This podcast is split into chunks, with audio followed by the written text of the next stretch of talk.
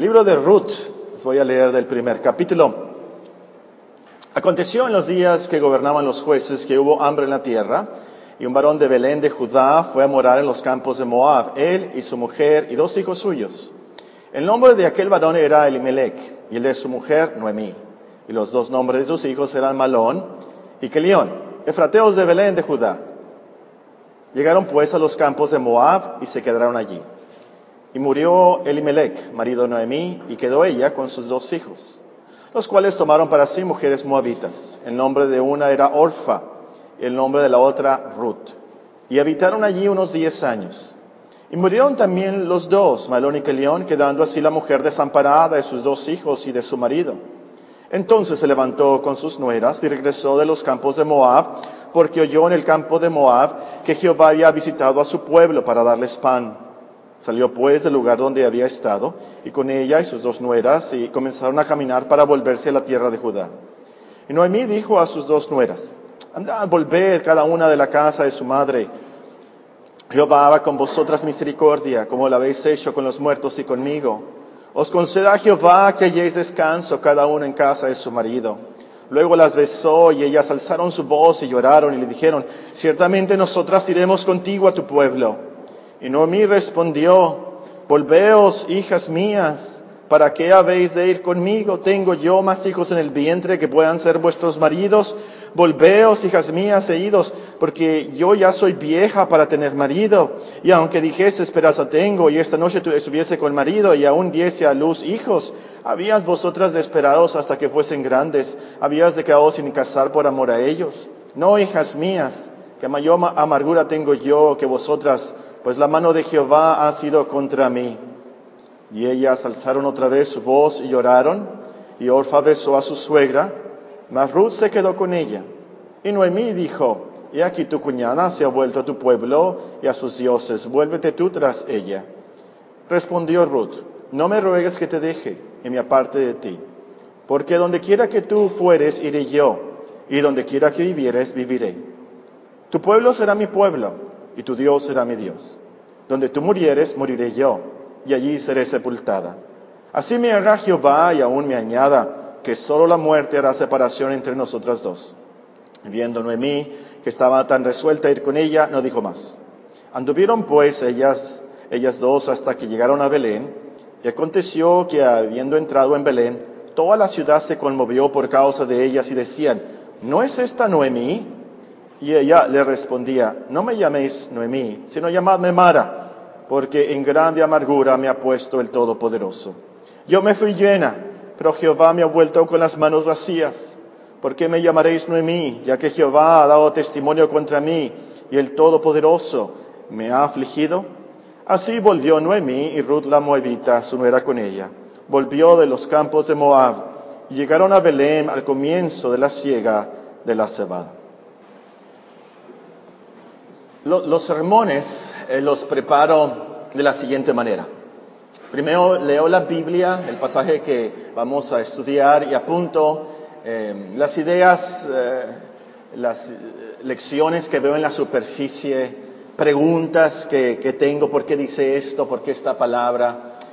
Y, y, y después leo los comentarios, y leyendo los comentarios también apunto eh, algunas ideas que me dan, algunos datos, lo que se aplique al sermón.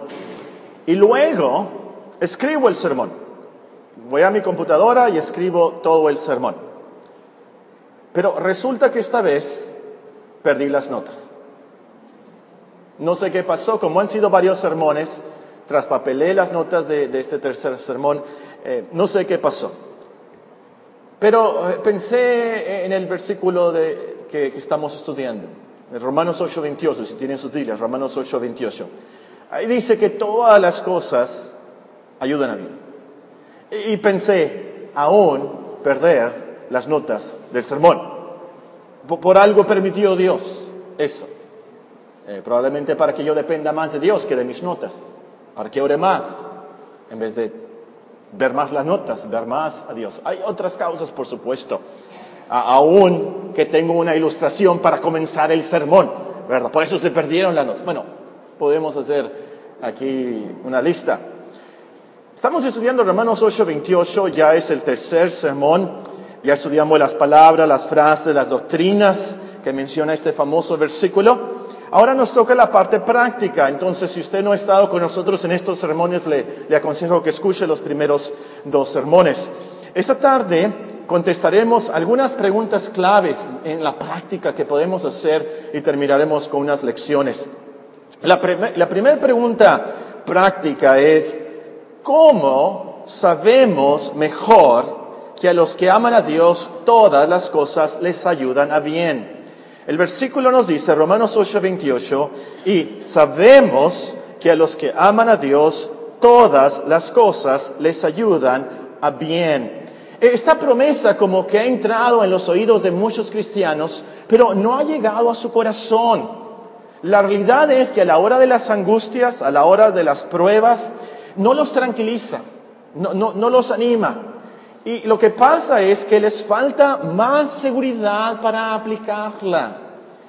¿Cómo le haces tú entonces para decir con más seguridad, sabemos yo sé, yo estoy persuadido, yo estoy seguro que a los que aman a Dios todas las cosas les ayudan a bien. Es la práctica esto. Número uno, algo que te ayudará a decir con más seguridad, sabemos, es meditar en las biografías de personas a quien todas las cosas les han ayudado a bien. Eh, las historias clásicas, la historia de José en Génesis, eh, la historia de Job, el libro de Job, por supuesto. Pero hay más. Realmente podemos eh, aprender cómo se cumplió esta promesa en las historias de todos los personajes bíblicos. Porque todos amaron a Dios y a todos las cosas les ayudaron a bien a lo último. Por ejemplo, piensen en Moisés. De bebé sus padres lo tuvieron que esconder en una arca en el río porque el decreto del rey era que murieran todos los bebés de los hebreos, todos los, los hombres. Pero se acuerdan cómo de allí lo sacó la hija del faraón y ahí comenzó Dios la historia del bien para Moisés. Educado en las mejores universidades de Egipto. Él aprendió de la sabiduría de Egipto. Él sabía cómo entrar ante el faraón, cómo expresarse, cómo dirigir al pueblo después. Pero, pasa que defendiendo a, un, a, un, hebreo, mata a un egipcio. Y tiene que salir huyendo, por supuesto, porque eh, el faraón lo, llega a saber. Y, huye al desierto. Y en el desierto pasó 40 años. Imagínense, 40 años en el desierto. No había aire acondicionado entonces. No había carros, ni jeeps, ni 4x4. En el desierto. Mucho calor. Muchos peligros. Era un pastor de ovejas. 40 años. Pero Dios usó todas esas angustias, toda esa soledad, todo el calor, todas esas pruebas para salvarlo a él, para prepararlo para su gran ministerio y para salvar al pueblo de los egipcios. Al pueblo de Dios que estaban conocido. Dios sacó a su pueblo de, los de entre los egipcios. Y ustedes conocen la historia. Otros 40 años en el desierto. Entonces, hasta los 120 años de edad. Pero todo empezó con, con esas pruebas y esa angustia y todo eso en los 40 años en el desierto. Vamos a pensar y lo leímos algo en la historia de Noemí. Su esposo fallece, sus dos hijos fallecen. Ella está en una tierra extranjera, estaba en Moab. Con mucha razón entonces, después de caminar, y no había carro, después de caminar desde Moab hasta Belén, ella llega y dice, no me digan Noemí, díganme Mara, una palabra que significa amargada. Y realmente había sufrido muchísimo. Pero, Dios usó el hambre de Belén, las tragedias de su familia, a lo último para darle un nieto de su nuera Ruth la Moabita. Ese nieto se llamaba Obed. Obed fue el padre de Isaí. Isaí fue el padre de David. Y ustedes pueden ver, está Ruth en Mateo capítulo 1, la genealogía de nuestro Señor Jesucristo. Increíble y maravilloso. Dios en lo último usó la propia historia de Noemí para salvarla a ella y para salvar a todo un mundo. Y todos los personajes bíblicos así pueden ustedes ver las historias y van a encontrarse que a lo último van a declamar como David, todos esos personajes bíblicos. Antes que fuera yo humillado, descarriado andaba, mas ahora guardo tu palabra. Bueno me es haber sido humillado para que aprenda tus estatutos. Conozco, Dios, que tus juicios son justos y que conforme a tu fidelidad me afligiste. Todos los personajes se van a encontrar en la vida de Manasés, se van a encontrar en la vida de los jóvenes, se van a encontrar en se van a encontrar que a lo último todos reconocieron y enseñaron esta verdad. Muy bien, entonces, ¿cómo sabemos? ¿Cómo podemos decir con más seguridad, yo, sé esto? Podemos aprender de las biografías de personas a que Dios eh, eh, les ayudó a bien. Y no solamente personajes bíblicos, por supuesto, pero Romanos 8:28 se cumplió eh, en, la vida de otros cristianos a través de la historia. Notarás lo mismo. Dios usó tristezas, tragedias, pruebas para salvarlos, para acercarlos a Dios, para que crecieran en las virtudes de Cristo, para que cumplieran algún propósito de parte de Dios. Otra cosa que tiene mucho que ver con esto, pero otra cosa la separé. Otra cosa que te ayudará, que te ayudará a decir con más seguridad, sabemos, es escribir las cosas que te han ayudado a ti personalmente. Escribir, tener un registro de las cosas que te han ayudado a ti personalmente. Noté eh, a, través de, de, todas las lecturas que he tenido de biografías, me gusta mucho leer historias, biografías, especialmente de cristianos. Yo he notado que en los siglos pasados muchos de ellos escribían un diario, tenían esa costumbre. En ese diario escribían sus resoluciones, eh, eh, escribían eh, lo que habían hecho durante el día, escribían sus oraciones, escribían las angustias, las pruebas por las que pasaban y también escribían las bendiciones y las virtudes que resultaban de todo eso. Y así ellos notaban claramente a través de los años cómo Dios había usado cosas del pasado en su vida para luego acercarlos más a Dios, cumplir un propósito en sus familias, en ellos mismos. Yo creo que nos falta esto, nos falta mucho eso. Ellos llegaron a decir, sabemos con mucha confianza por lo que había pasado en su vida y tenían un, un registro. Ahora, a lo mejor no tienes tiempo de escribir un diario, pero lleva un registro de las cosas que Dios ha usado, esas angustias, esas pruebas, que ves claramente cómo Dios las ha usado para bien en tu alma. Años después, va a ser de gran bendición para tu vida y para la vida de los demás, para la vida de tus nietos y los que lean esas cosas. Cómo Dios de verdad usa todas las cosas para nuestro bien. Inténtalo, inténtalo por un mes y ve al fin del año cómo realmente Dios usó eso. Número tres, también te ayudará mucho a decir con seguridad, sabemos, si ejercitas tu fe y tu esperanza en Dios. Si ejercitas más tu fe y tu esperanza en Dios. Dios nos promete que todas las cosas, buenas o malas, insignificantes, grandes o pequeñas, a lo último resultarán para bien. Tienes que ejercitar tu fe que esto es cierto, que sí va a suceder así, aunque parezca imposible, aunque como, como dijo Jacob, parezca que todas las cosas están contra ti. Jacob dice eso cuando eh, llegan sus hijos de Egipto y, y, les dice, José ha desaparecido, me han quitado a Simeón, se ha quedado secuestrado eh, en Egipto, ¿verdad? Si recuerdan la historia. Y, y se quieren llevar a Benjamín. Todas estas cosas son contra mí. según él, todas las cosas iban para mal.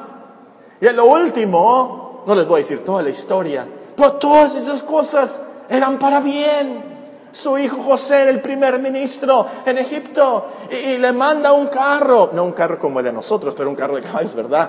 Para que y, es increíble cómo Dios a lo último usó la historia de Jacob para salvar a su pueblo. Entonces, como cristiano, el punto es, tú tienes que ejercitar tu fe en esto. Aunque parezca imposible, tú tienes que continuar en tu vida diciendo en tu corazón, y, sabemos que los que aman a Dios, todas las cosas les ayudan a bien. Y, no como un tipo de hipnotismo cristiano de repetir y repetir la promesa y sabemos y sabemos y sabemos y sabemos. Eh, no se trata de repetir mil veces yo tengo fe, yo tengo fe, yo tengo fe, yo tengo fe. No, no se trata de eso.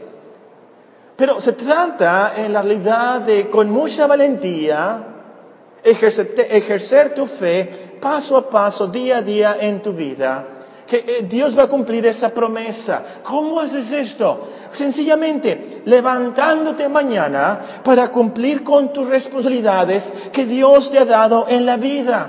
Y así, día tras día, haciendo el bien, cumpliendo con tus responsabilidades, esperando en la voluntad de Dios para que se cumpla esa promesa al final. Si quieren apuntar ahí, 1 Pedro 4.19, se los voy a leer. 1 Pedro 4.19 dice el apóstol, de modo que los que padecen según la voluntad de Dios, encomienden sus almas al fiel Creador y hagan el bien. Hagan el bien, vayan al trabajo, vayan a la escuela, cumplan con sus responsabilidades en el hogar, ejerzan su fe. Ustedes continúen viviendo de acuerdo a la voluntad de Dios. Vamos a ver más de esto después. Número cuatro.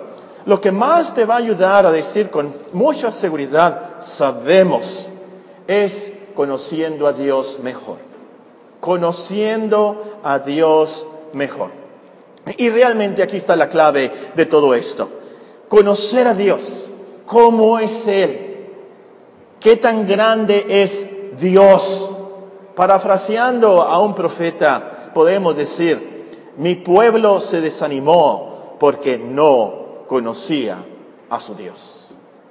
El profeta dice, ¿verdad? Eh, mi, mi pueblo fue destruido porque no conoció a su Dios. Podemos parafrasear eso y decir, mi pueblo se desanimó porque no conocía a su Dios. Porque es cuando conoces a Dios qué tan fiel es, qué tan poderoso, qué tan sabio, qué tan misericordioso, que no tienes ningún problema con decir, sabemos que los que aman a Dios, todas las cosas les ayudan a bien.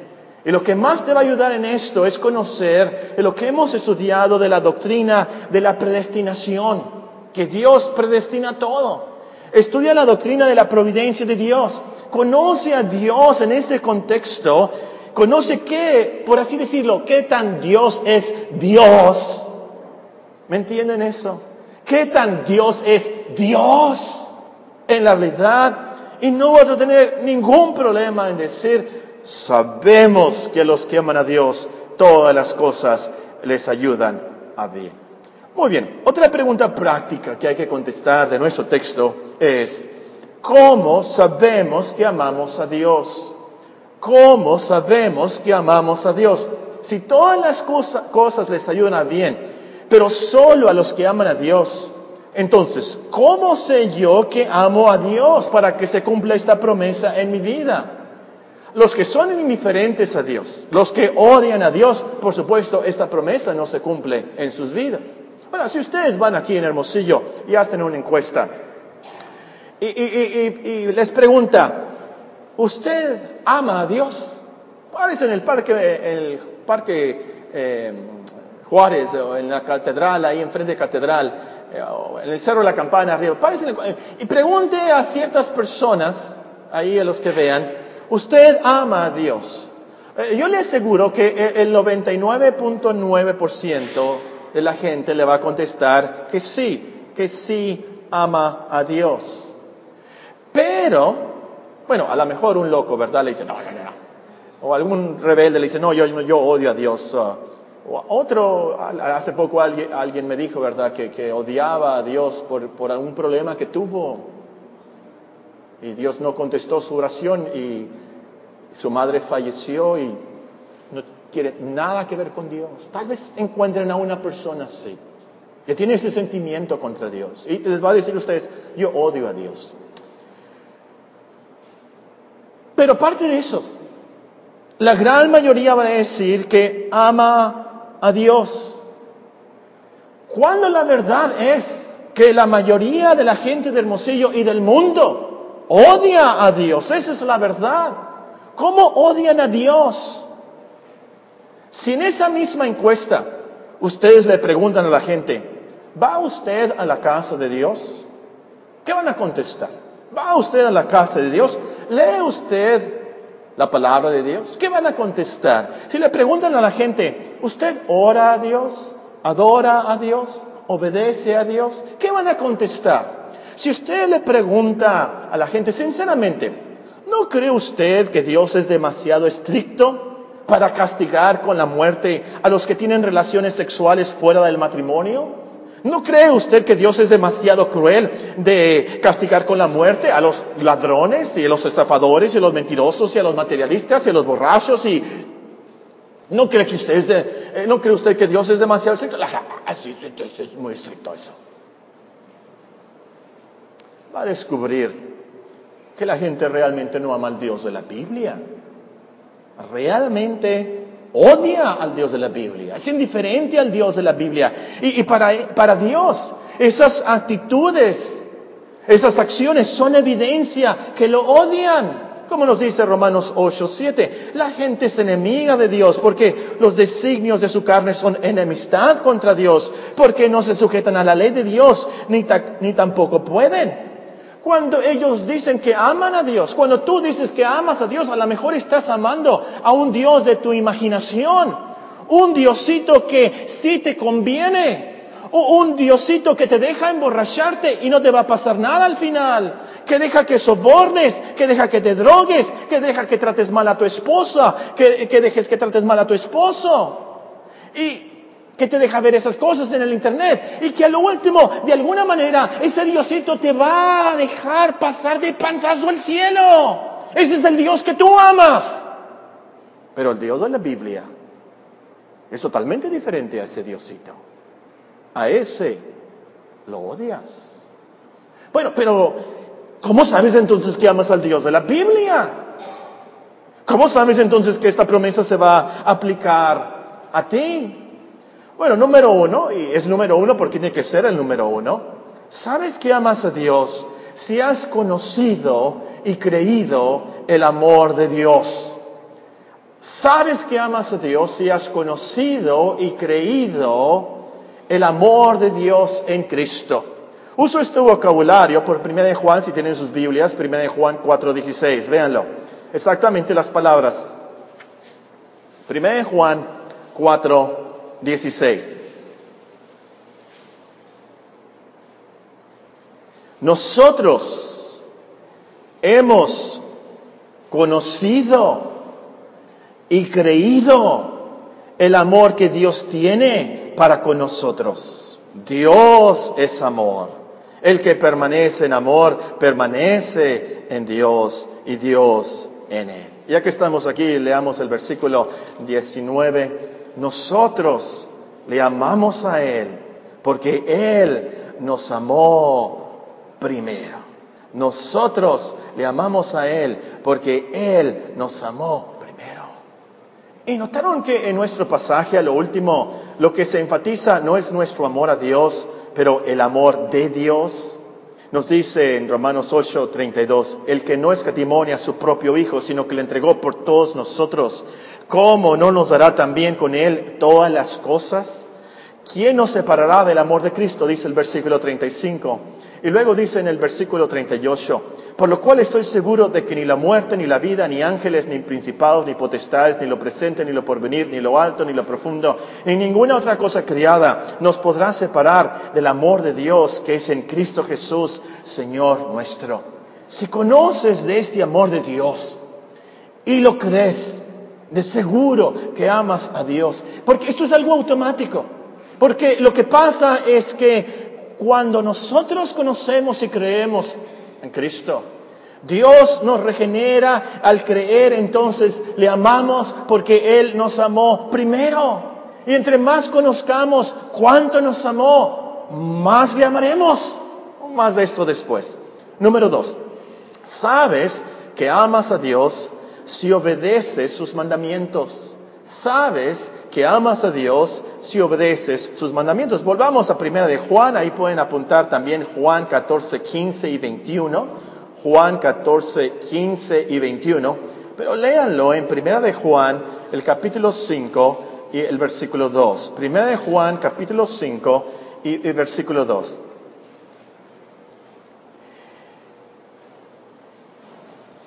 En esto conocemos que amamos a los hijos de Dios, cuando amamos a Dios y guardamos sus mandamientos. Pues este es el amor a Dios. Este es el amor a Dios, que guardemos sus mandamientos. Y sus mandamientos no son gravosos. Entonces, el que ama a Dios quiere obedecer los diez mandamientos, quiere obedecer todos los mandamientos de la Biblia. Pero si dices que tú amas a Dios y los mandamientos se te hacen tan pesados, tan gravosos y no, no, no, no, no, realmente lo odias, no lo amas. Ahora, esto no quiere decir que podemos nosotros obedecer a Dios a la perfección, que tenemos que obedecer es perfectamente los diez mandamientos y los mandamientos de la Biblia. Eso es imposible. Será hasta que estemos en el cielo que podamos obedecer a Dios como los ángeles. Pero entre tanto nosotros amamos a Dios, queremos obedecerlo. Cuando fallamos, eh, eh, eh, nos enojamos contra nosotros mismos, nos entristecemos, nos arrepentimos y confesamos esos pecados. Pero a lo último, queremos amar a Dios y queremos obedecerle, agradarle. Número tres, sabes que amas a Dios porque no amas al mundo. Sabes que amas a Dios porque no amas al mundo. Famoso versículo de 1 de Juan una vez más, 1 de Juan 2.15 eh, nos dice, 1 de Juan 2.15, no améis al mundo ni las cosas que están en el mundo. Si alguno ama al mundo, el amor del Padre no está en él, porque todo lo que hay en el mundo, los deseos de la carne, los deseos de los ojos y la vanagloria de la vida, no proviene del Padre, sino del mundo. Santiago eh, eh, es muy directo hablando de esto, nos dice en Santiago 4:4, oh almas adúlteras, oh almas fornicarias, oh almas adúlteras, ¿no sabéis que la amistad del mundo es enemistad contra Dios? Cualquiera pues que quiera ser amigo del mundo se constituye enemigo de Dios. Y mundo aquí, por supuesto, no es la naturaleza, el gran cañón, los pajaritos, por supuesto, no. Mundo aquí se trata de los deseos carnales, del materialismo, la vanagloria de la vida, la codicia. Entonces, si tú vives realmente nada más para ganar dinero, si tú nada más vives para eh, gastar en tus placeres, si tú nada más vives para ti, para ti, para ti, entonces realmente no amas a Dios. Pero si vives para agradar a Dios, Vives con una visión del futuro con Dios. Vives a la mejor, eh, no con tanto dinero como un vecino. Eh, vives a la mejor en pobreza. Vives a la mejor no cumpliendo muchas de, las cosas que quisieras para tus hijos. Pero, pero tú cumples con Dios, tú quieres a Dios, entonces amas a Dios. Pero en último lugar, sabes que amas a Dios porque estás dispuesto a seguir en sus caminos por, mal, por más mal que te vaya. Sabes que amas a Dios porque estás dispuesto a seguir, en, seguir en sus caminos por más mal que te vaya. Niños, ¿se acuerdan de la historia de Daniel y sus amigos? Los, amigos que, eh, ¿quién fue? Nabucodonosor los, los iba a echar al horno de fuego. ¿Se acuerdan, ¿Se acuerdan, Dani? Del horno de fuego y los tres amigos de Daniel. Eh, estos, estos, ah, estos amigos de Daniel dijeron una cosa tremenda, escúchenla. Ya los iban a echar al horno. He aquí nuestro Dios, a quien servimos, puede librarnos del horno de fuego ardiendo. Y de tu mano, oh rey, nos librará. Y si no,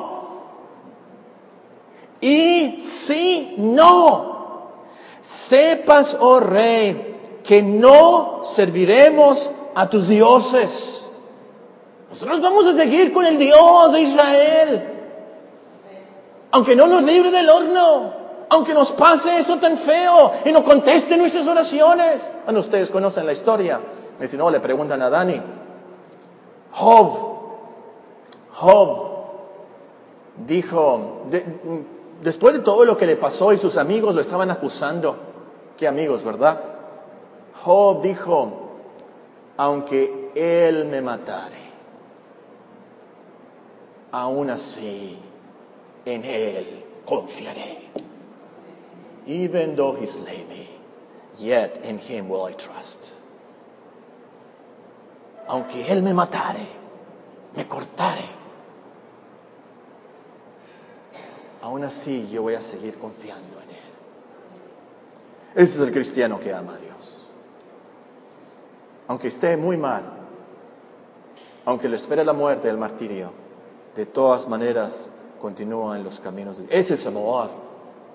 Porque es fácil el amor, ¿verdad? Cuando todas las cosas van bien, no tiene ningún problema y tiene muchas riquezas y eso es muy fácil relativamente hablando.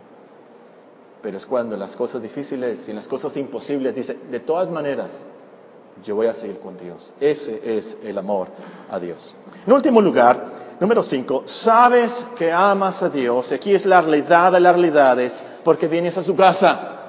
Sabes que amas a Dios porque oras. Sabes que amas a Dios porque lees su palabra. Sabes que amas a Dios porque amas a los hijos de Dios. El creyente canta con David en el Salmo 84, mejor es un día en tus atrios que mil fuera de ellos. Escogería antes estar a la puerta de la casa de mi Dios que habitar en las moradas de maldad. Obviamente tu novia no te creería que la amas si aprovechas cualquier excusa para no ir a visitarla a su casa. Ahora no voy a ir y mañana tampoco voy a ir y pasado tampoco voy a ir y luego tampoco voy a ir. ¿Qué va a empezar a creer tu novia? Tu novio no te creería que la amas si no le mandan mensajes de WhatsApp. Tienes WhatsApp en tu teléfono y nunca le escribes. No quieres hablar con ella. No quieres hablar con ella. ¿Tú crees que tu novia te va a creer que la amas? Por supuesto que no. Y así con Dios. Así con Dios. Y como dice el apóstol Juan una vez más, si alguno dice, yo amo a Dios y aborrece a su hermano, es mentiroso. Pues el que no ama a su hermano a quien ha visto, ¿cómo puede, amar a, ¿cómo puede amar a Dios a quien no ha visto? Nosotros tenemos este mandamiento de Él. El que ama a Dios, ame también a su hermano. Por supuesto, sabes que amas a Dios entonces porque vienes a su casa, lees su palabra, le adoras, eh, quieres hablar con Él, quieres aprender de Él, quieres que Él venga. Amas a sus hijos, amas a los hermanos. Ahora, antes de seguir a la siguiente pregunta, un comentario súper, súper importante. El, amar a Dios, y aquí uso una frase de los físicos, pero ahorita se las voy a explicar. el amar a Dios no es una condición proporcionalmente relativa a que las cosas nos ayuden a bien. ¿Qué quiero decir con eso? El amar a Dios no es una condición proporcionalmente relativa a que las cosas nos ayuden a bien. Con esto quiero decir que las cosas nos ayudan a bien, no porque amamos a Dios. Las cosas nos ayudan a bien porque Dios nos ama a nosotros y Él quiere cumplir su propósito en nosotros. Por eso las cosas nos ayudan a bien. Entonces, no se trata de que si amas un poquito a Dios, entonces Dios te va a ayudar a ti un poquito para bien. No, no, no, no, no, no, no. No pienses, voy a ofrendar más, voy a leer más, voy a orar más, voy a evangelizar más y así Dios me va a ayudar más. No, no, no, no, no, no, no. No se trata de eso. Eso no sería gracia. Eso no sería la cristiandad real. Y gracias a Dios que, que no es así.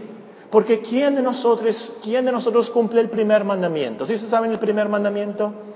Amarás al Señor, tu Dios, con todo tu corazón, con toda tu alma, con toda tu mente, con todas tus fuerzas. ¿Quién de nosotros cumple con ese mandamiento? El primero. Y el segundo es muy similar y siempre lo acompaña. Amarás a tu prójimo ¿Quién cumple con eso de amar a los hermanos de esta iglesia como debemos? ¿Quién? Ninguno de nosotros. Vamos a confesarlo. Ninguno de nosotros amamos a Dios como debemos. Gracias a Dios que esta condición no se cumple a causa de nuestro amor, pero se cumple a causa del amor de Dios. Habiendo dicho eso, nosotros le amamos.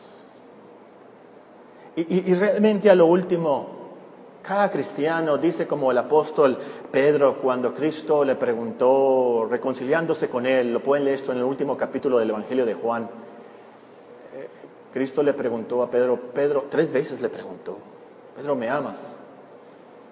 Pedro, ¿me amas? Y ahí pon tu nombre, Paco, ¿me amas? Paco, ¿me amas? Paco, ¿me amas? El cristiano, Paco Orozco, usted como cristiano, ponga ahí su nombre, puede decir con Pedro, con lágrimas y un sentimiento real, Señor, tú sabes todas las cosas, tú sabes que yo te amo. Yo hice eso. Yo te traicioné, yo te negué tres veces pero yo estoy aquí. Yo he vuelto. Tú sabes que yo te amo. Bien, vamos a la penúltima pregunta rápidamente. ¿Cómo sabes que todas las cosas te están ayudando a bien? ¿Cómo sabes que todas las cosas te están ayudando a bien? Ya vimos, estudiamos que viene en Romanos 8:28, no se trata de dinero, no se trata de salud, no se trata de vacaciones o de placer. Bien aquí es el bien real, el bien espiritual. Eh, se trata de nuestra salvación, se trata de nuestro crecimiento, la transformación real, eh, lo que es bien desde el punto de vista de Dios. Entonces, sabemos que las cosas a lo último nos están ayudando a bien si después de pasar por las depresiones, si después de pasar por las angustias, si después de pasar por esos dolores del alma, vemos cambios en nuestras vidas, somos más pacientes con nuestro lindo esposo, somos más humildes para con nuestros padres, tenemos más compasión por los compañeros de trabajo, tenemos más discernimiento en la Biblia ahora entendemos más a los salmos. Tenemos más gozo. Podemos captar algo de lo que es el amor de Dios.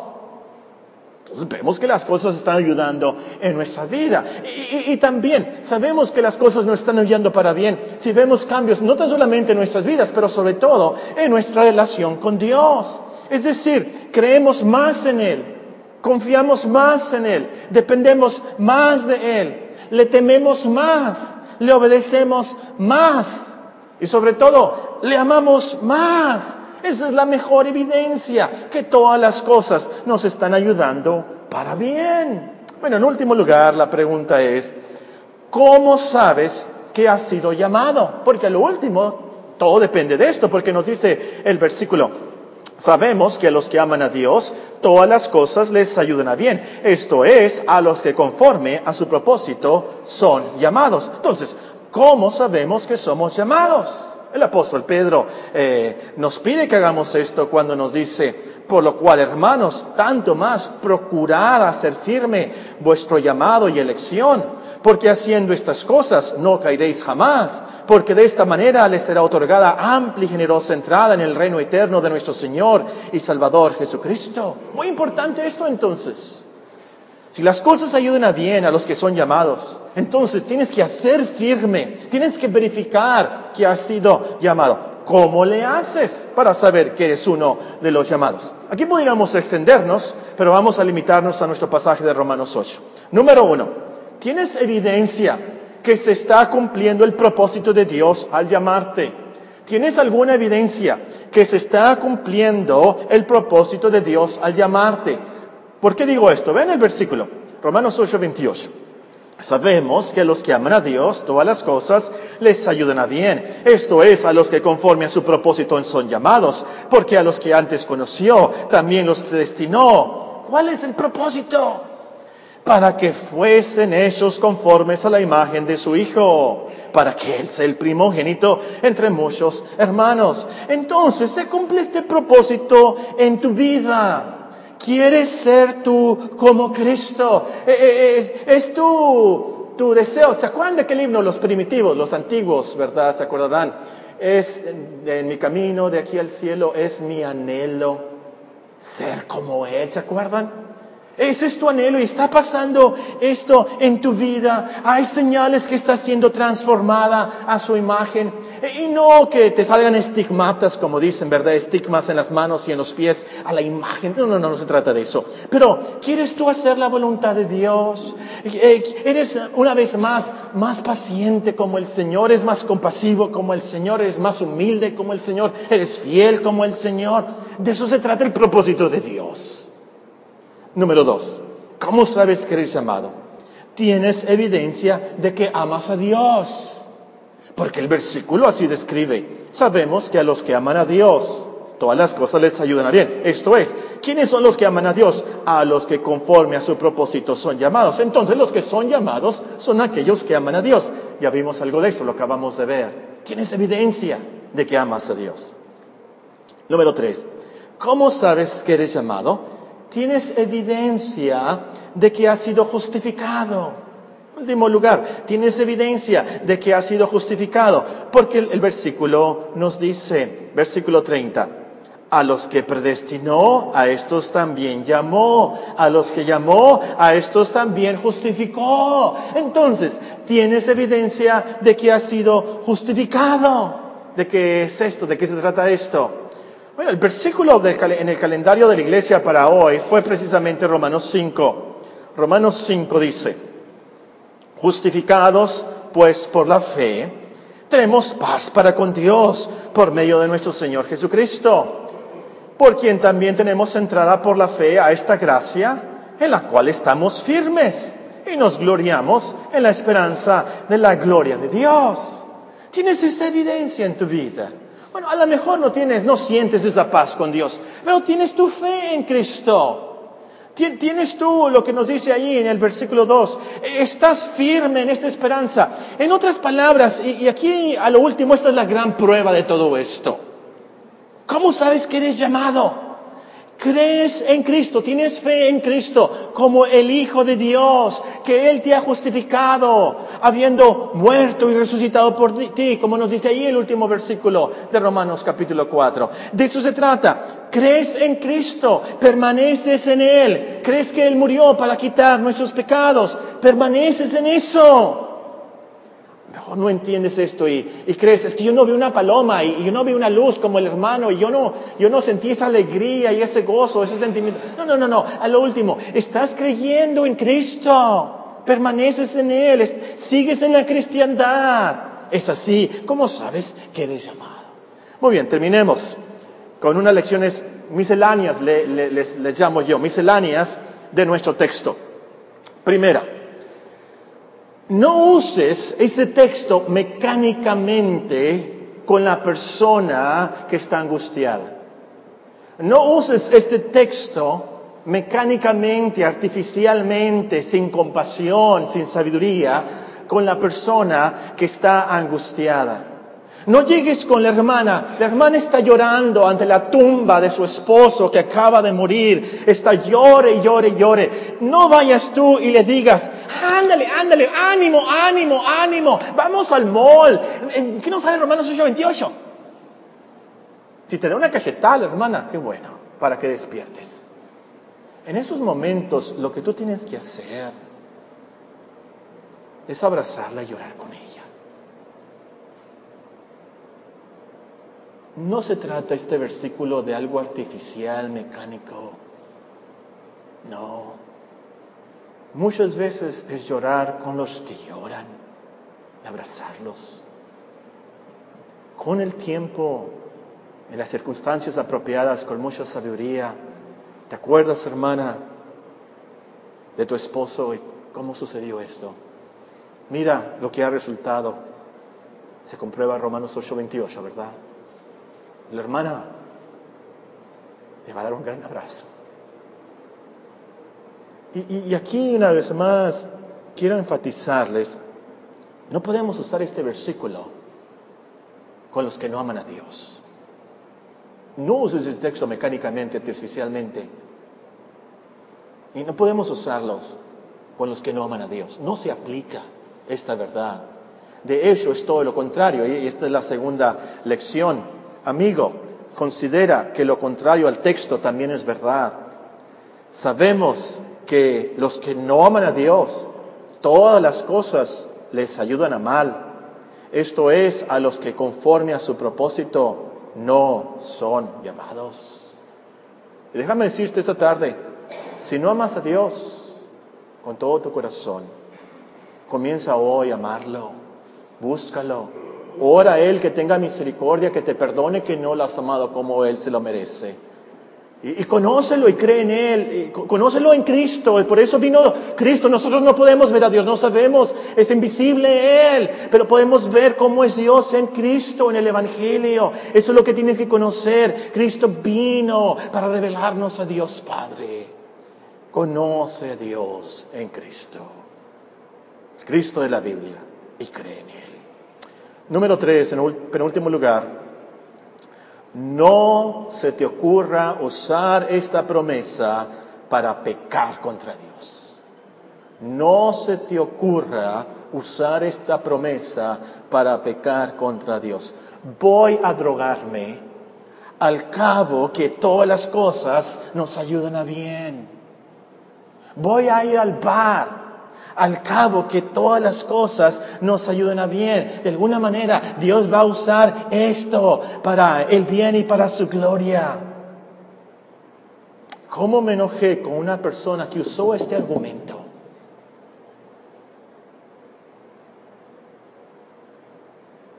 Pecar a sabiendas es de lo más terrible ante Dios. Y a lo mejor tú eres cristiano y Dios sí usa esa promesa, pero para castigarte severamente, para tu bien. Nunca se te ocurra usar esta promesa para pecar contra Dios. En último lugar, aférrate a esta promesa durante tus angustias. Aférrate, abrázate, afiánzate a esta promesa durante tus angustias. Y aquí no se trata de, una vez más, de una repetición hipnótica. No se trata de que estés repitiendo y repitiendo la promesa y sabemos y sabemos y sabemos y sabemos. No, no, no, no, no. Pero meditando en las verdades de esta promesa, meditando en las doctrinas de esta promesa, meditando en el Dios de esta promesa, meditando en el Cristo de esta promesa. Piensa cómo Dios ha cumplido esta promesa a, a personas con problemas similares al tuyo. ¿Cuál es tu angustia? ¿Cuál es tu angustia?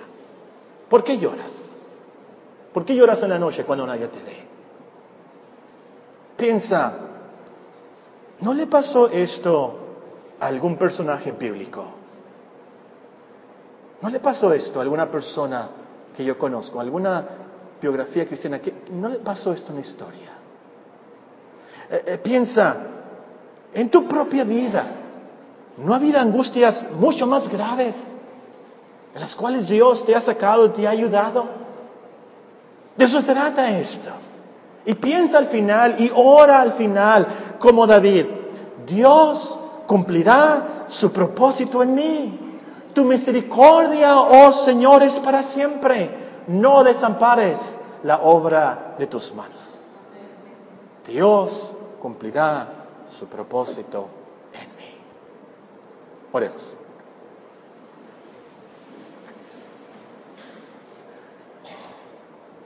Yo sé de algunas angustias por las cuales ustedes pasan, lo que me han contado. Otras cosas me imagino que, que son demasiado tristes para contármelas. son traumas y tragedias que tienen en sus vidas. Pero Dios sí sabe, Dios sí sabe. Eh, quiero, quiero darles esperanza aquí, mucha esperanza. Tal vez sea una gran soledad, un problema en el trabajo, un problema en la familia, un hijo lejos de Dios. Tal sea un problema económico. Dios sabe, Dios sabe eso. Y, y tenemos que incluir eso, hermanos, e, en este texto. Tengan fe, mucha esperanza. Sigan ustedes, perseveren. Mañana, una vez más, levantémonos, cumplamos con nuestras responsabilidades Cumplamos con nuestra cristiandad con mucha fe y esperanza y veremos que al final Dios cumple su palabra para su gloria. Pero hermano Sosa, si es tan amable de despedirnos en oración.